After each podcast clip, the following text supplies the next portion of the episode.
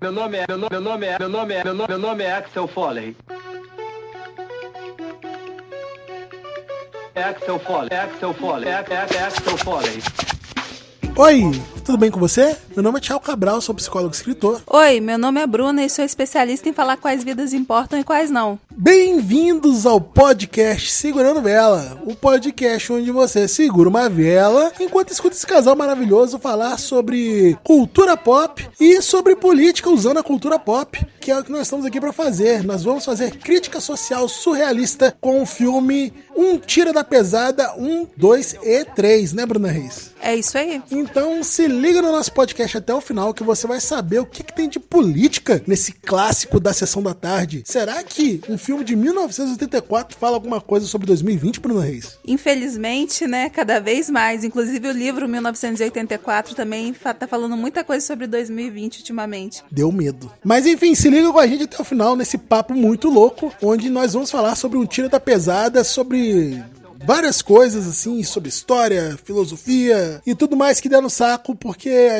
o podcast é nosso e a gente fala sobre o que a gente quiser, né, Bruno? É isso aí. É, é, é Axel Foley. Tô vendo que gostou dessa peça. É, eu tava pensando quanto é que uma coisa dessa poderia custar, né? É uns 130 mil dólares. Tá brincando, tá brincando. Ô, Bruna Reis, o que aconteceu com o Ed Murphy, hein, cara? Tinha uns filmes legais do Ed Murphy na década de 80, e aí depois parece que ele abriu a Ed Murphy Pro- Productions lá, e o filme dele começou a ficar tudo muito louco, Bruna. Você reparou isso? Que o Tiro da Pesada 3, ele já é da Ed Murphy Productions. Aí vem depois aquelas loucuras tipo Doutor Doliro, Professor Loprado, essas coisas assim. Mas acho que o Professor Loprado primeiro não é tão ruim, né? Depende, depende do seu ponto de vista. O primeiro ele é ruim sim. Talvez não fosse ruim pra época, mas se você assistir agora ele é bem ruim sim. E o Tira da Pesada 3 também já é bem ruim, né? Eu acho que depois que ele começou a produzir, as coisas foram ficando assim exponencialmente ruins, né? Porque os filmes que ele fez antes nenhum ele tinha poder criativo, por isso que poderia ser um filme bom. Depois que ele começou a ter poder criativo, os filmes vir- viraram maluquice. Mas, né, vamos falar sobre um dos clássicos maiores, né, Bruna Reis, da sessão da tarde, que é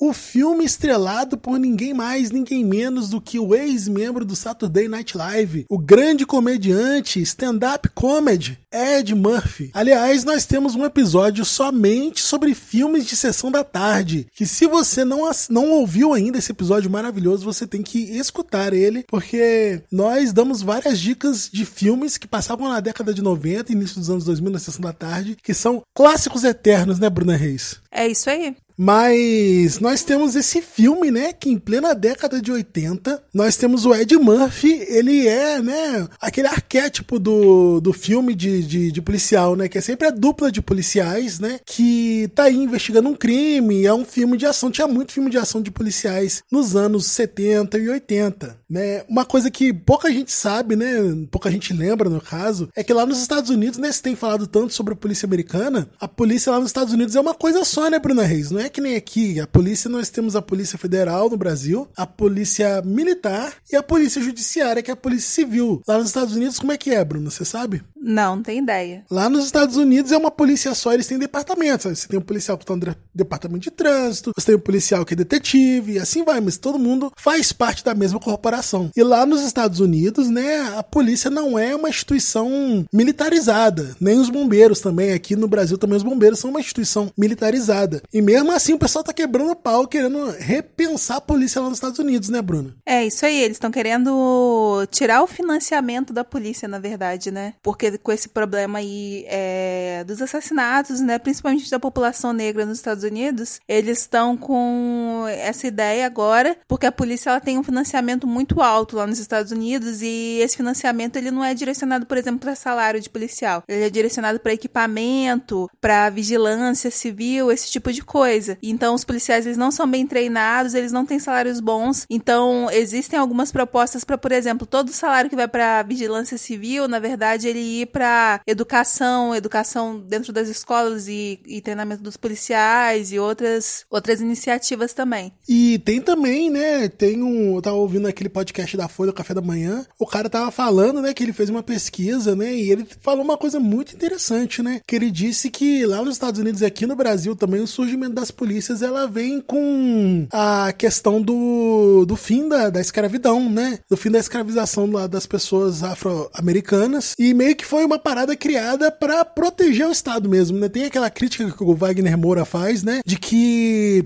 a polícia tá aí pra proteger o Estado e não tá aí pra proteger o cidadão. Então, você tinha um volume de muito grande de pessoas, né? Que estavam saindo de um regime escravocata, né? Que elas estavam sendo escravizadas. E aí, a sociedade ficou com medo, né? De certa forma, do que aquelas pessoas poderiam fazer com a liberdade delas, né? E poderiam se revoltar, alguma coisa desse tipo, né? Não tô dizendo que esse foi o único fim pro qual a polícia foi criada, mas eu acho que, tendo em vista esses casos de racismo, né? Cometido por alguns policiais, né? Que explodem o tempo todo na mídia, né? Acontece todo dia aqui no Brasil, né? Lá nos Estados Unidos explode de vez em quando, mas aqui no Brasil acontece todo dia. Faz a gente pensar um pouco, né? Sobre essa proposta de criação da polícia aí. Faz a gente repensar, né? Que no Brasil essa estrutura ser militarizada, você tem um funcionário público que deveria proteger o cidadão sendo treinado para ir para uma guerra é um negócio meio bizarro, né? Então já fica a nossa crítica social aí, né, Bruna? Existem meios mais efetivos e menos violentos, né, de você fazer manter a ordem civil e tudo. É, a maioria dos países que tem taxa baixa de violência, né? Japão, alguns países é, asiáticos, Finlândia, Islândia, esse tipo de país, normalmente a polícia não é militarizada, eles não carregam nem arma, né? Porque isso também é, existe, existe esse mito aí, mito não é o mito que você tá pensando, é o mito, mitologia, de que se o cidadão se armar, ele vai ter mais direito, mais oportunidade de se defender. Mas os estudos provam que, tipo assim, quanto quanto mais armado o cidadão tiver, mais violento vão ser os ataques aos cidadãos, porque vai pensar, ah, essa pessoa pode estar armada. Então, se eu ia atacar ele com uma faca, agora eu vou atacar ele com uma arma, porque ele pode ser que ele tenha uma arma. Ou se eu ia atacar ele com uma arma normal, pode ser que ele tenha uma metralhadora, então eu vou atacar ele com uma granada, vou, sei lá, entendeu? A violência ela vai aumentando de acordo com o nível de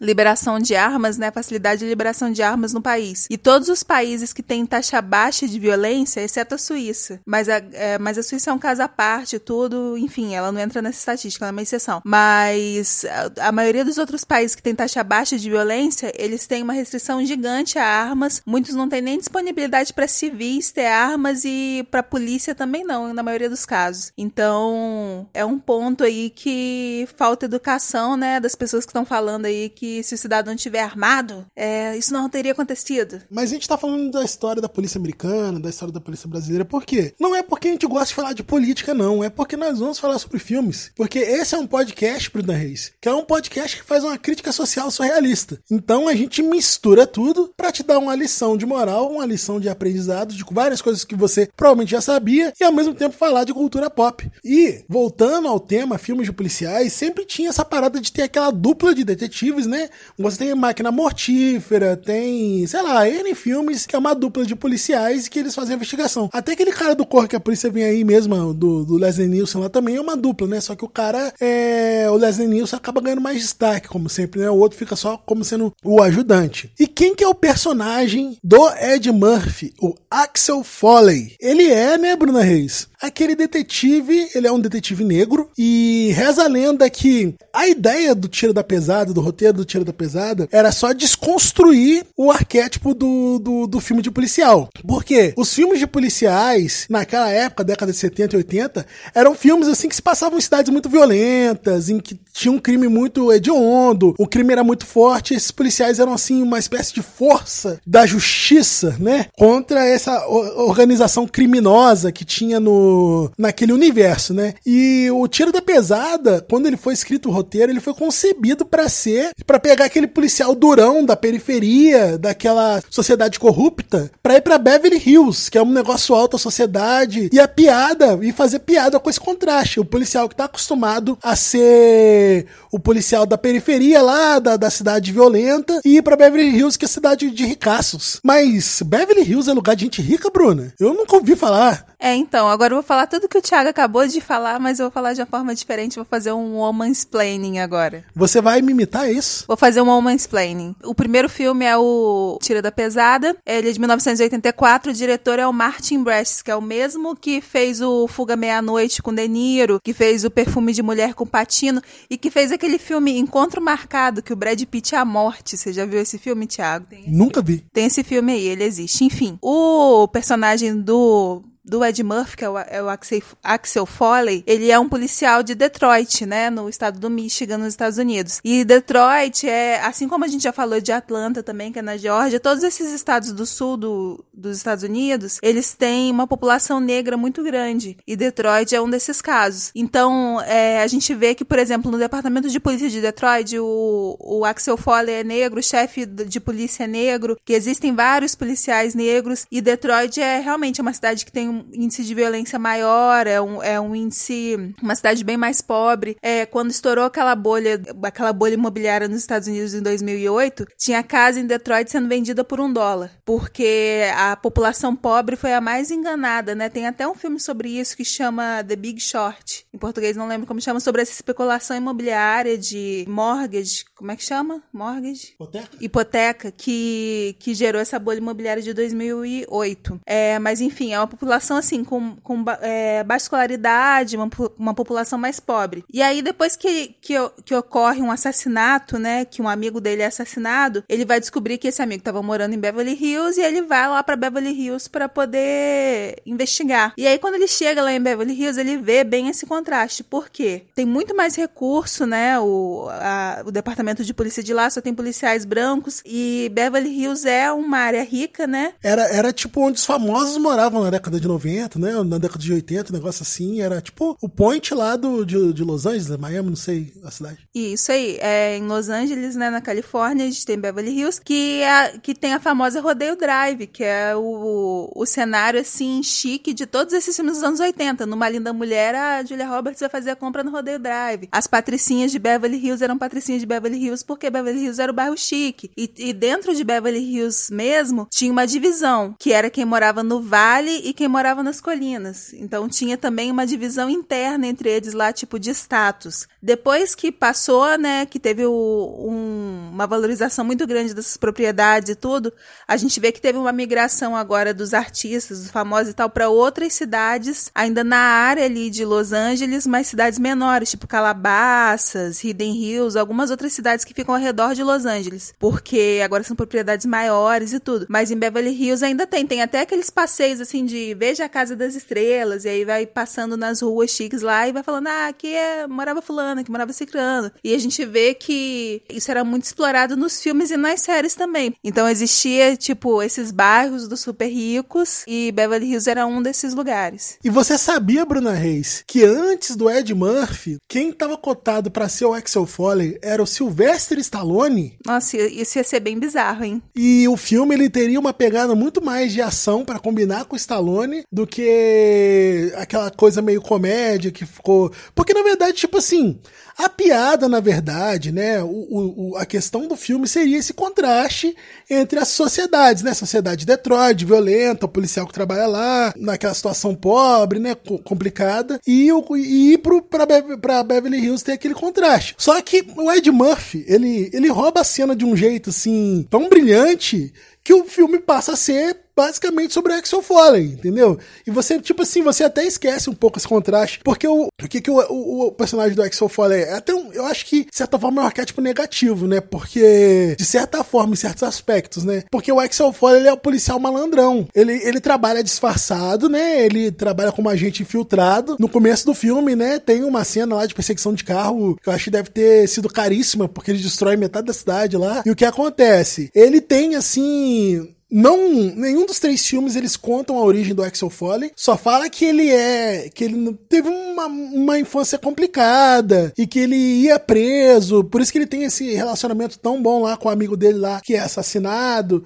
E aí tipo, parece que ele teve uma infância difícil, que ele viveu na periferia aprendeu a sobreviver na periferia, e por isso que ele é um policial tão bom, porque ele sabe, né, é, os trejeitos, assim, de ser malandro, e o engraçado é que ele é, o engraçado e o, e o legal também, que eu acho, do Axel Foley, Bruno, é que ele é um personagem que, ele não é um policial que prende, sei lá, traficante na, na periferia de Detroit, ele não é um cara que vai lá prender o, um cara pobre lá, que às vezes virou bandido porque não tinha recurso. Ele ele prende gente que faz crime do colarinho branco. Ele frequenta assim, tipo, ele prende os caras tipo da alta sociedade, que tem uns esquemas lá e tudo mais. É essa galera que ele, que ele investiga, que ele corre atrás.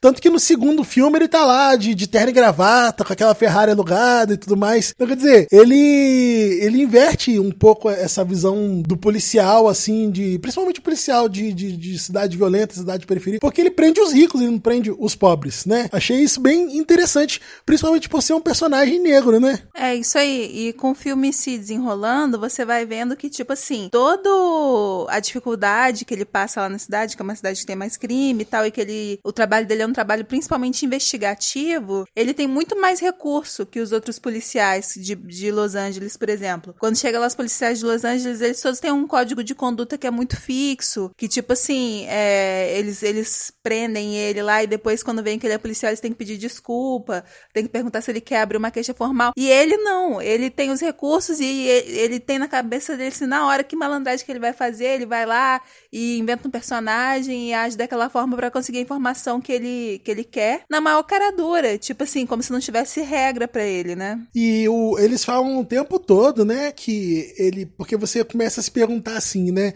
que se você não ouviu o filme, então não lembra, você começa a se perguntar, pô, como é que esse cara que joga por fora das regras, ele, ele se dá tão bem né? Será que estamos reforçando aí o arquétipo do malandro? Não. Na verdade, o tempo todo o chefe dele fala, e os outros policiais também à volta dele reconhecem, que apesar dele fazer umas paradas meio por fora das regras, ele é muito bom. Tanto que no final do filme, os outros policiais estão quebrando as regras também, porque confiam nele. Que sabem que ele tem essa capacidade investigativa aí, que ele quebra essas regras, mas no fim da conta ele dá subsídios para que a operação seja executada, né? Dá pra ver também que ele tem até uma qualidade que é muito valorizada nessa série nova do Sherlock aí, que o Benedict Cumberbatch é o Sherlock. Que, tipo assim, ele observa de uma forma que ele lê a sala inteira, né? Ele já chega e ele lê, ele já sabe como ele vai atingir cada pessoa ali que ele precisa falar. Então, isso é muito também do daquelas escolas do improviso lá americanas que tipo assim, a pessoa tem que criar uma situação absurda com alguns recursos que ela tem, e é isso que ele faz, e ele não deixa as outras pessoas terem tempo de raciocinar para saber se ele realmente pode estar ali falando aquilo. Ele vai e manda um monte de ordem, quando ele vê que a pessoa tá contestando, ele vai ficando mais absurdo ainda, pra pessoa criar aquele senso de urgência e não pensar na maluquice que ele tá fazendo, só, só agir do jeito que ele tá querendo. Isso é uma estratégia aí também bem interessante. E aí o primeiro filme, ele é de 84, ele foi muito bem sucedido, né? Um filme dinâmico e tal, que ele inclusive passou muitas vezes aqui no Brasil na sessão da tarde, na década de 90, igual a gente estava falando. Foi indicada ao Oscar de melhor roteiro original, se eu não me engano. Foi, foi, foi indicada ao Oscar, não ganhou, mas foi indicado, né? E aí a gente teve a oportunidade aí de ter um Tira da Pesada 2, que é de 87. Aí nesse o diretor já é o Tony Scott. O Tony Scott fez vários filmes com Denzel Washington depois, na década de 90 e, e nos anos 2000 aí. Fez aquele Deja Vu, fez o Unstoppable, que é aquele do trem, você já viu? Uhum. Que tipo, o trem não tem, não tem freio. Fez vários filmes aí como diretor, né? É um filme muito bom também, o 2, seguindo a mesma linha do 1. Um. É uma história nova, né? Tem alguns recursos novos, mas ainda se apoia muito nessa questão da personalidade do Axel Foley. E o 3, o 3 é o do parque, né? A referência que a gente tem é o do parque lá. Ó, gente, o, o 3, eu assisti só para fechar a trilogia mesmo, mas o 3 é muito ruim. O 3 é muito ruim, o roteiro não faz sentido nenhum. Nada faz sentido naquele filme, foi muito ruim. É, se você não tiver com saco, assiste o 1 e o 2. Porque o 1 e o 2 são muito bons, né? O 1 é o melhor dos três, né? O 2 ele meio que repete sua fórmula. O 3 é de 94 e aí o 3 sim, que é dirigido pelo John Landis. Então, é porque apareceu um filme de 2013 aqui também, teve filme de 2013? Não, em 2013 eles quiseram fazer acho que uma série, mas não saiu do papel. E aí o 3 ele é completamente diferente. Ele é aquele filme que, que te deixa aborrecido, ele tem número musical logo no começo. Fora que, né, a gente tem que falar aqui que a Netflix tá fazendo o Tiro da Pesada 4, né? Vamos ver que, se, no, pelo visto, a produção vai ser do Netflix, se eles conseguem fazer uma coisa legal aí. Eu acho que o filme que você falou de 2013, que eles estavam querendo fazer, ia ser tipo o filho do Axel Foley, um negócio assim, entendeu? Não ia ser uma parada assim, com o Ed Murphy, assim, como papel principal, não. Então, vamos ver o que tem aí para oferecer pra gente aí, né, Netflix. Não... Apesar de que aquele filme do Netflix lá do, do cara do filme, né? Que fazia o filme. A gente viu um filme do, do Ed Murphy esses dias aí, do, do cara que era o produtor. Dolemite, muito bom. Meu nome é Dolemite, foi produzido pelo Netflix, né? Conta a história de um produtor de cinema negro, que é o cara que fez, assim, o cinema, é, o pessoal chamava de Black Exploitation, né? Que era um cinema, assim, que, que explorava, assim, estereótipos, assim, negros. E o cara ficou famoso, morreu tem pouco tempo, entendeu? É um filme muito bom também, então, quer dizer, dá esperanças, né, Bruna? É, é um filme muito bom. E, assim, o Ed Murphy, ele fez filmes relativamente bns aí nos últimos tempos. Ele fez o Dreamgirls, ele fez o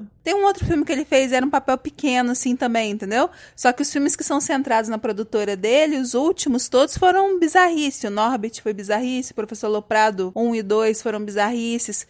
Mas quando ele pega outros papéis em filmes, né, igual esse do Dolemite, que era um filme biográfico.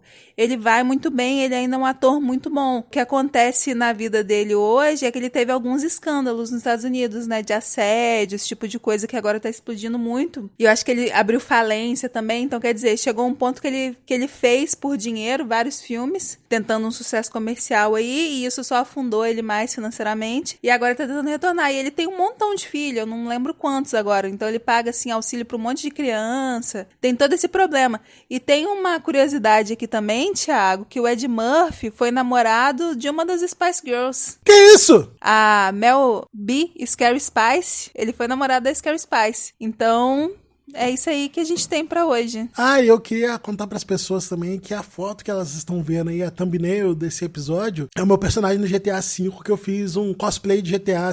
É uma coisa assim, bem underground. Fiz um cosplay de GTA do Axel Foley do Tira da Pesada. É, se vocês é, quiserem ver mais coisas, eu posto lá no meu Twitter, que é arroba Cabral.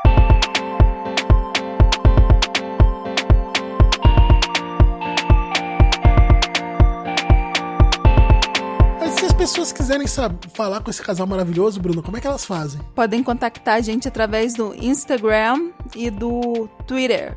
Qual que é o nosso arroba aí, Tia Cabral? Sevelapod, S-E-V-L-A-P-O-D. Pode achar a gente no Instagram e no Twitter. Não se esqueça, nós já temos mais de 30 episódios, tem muita coisa para vocês ouvirem aí. Se vocês gostam dessas críticas sociais, políticas, surrealistas que a gente faz à luz da cultura pop, com muita loucura, mas muito bom senso ao mesmo tempo, escute os nossos outros episódios, mostre esse podcast para alguém, para o seu amiguinho, fala assim: olha só, achei esse casal aqui que fala umas merdas na internet, mas é umas merdas que às vezes faz sentido. Então divulgue, ajude a divulgar esse projeto maravilhoso para que outras pessoas escutem a gente, né, Bruna? É isso aí. Axel Foley.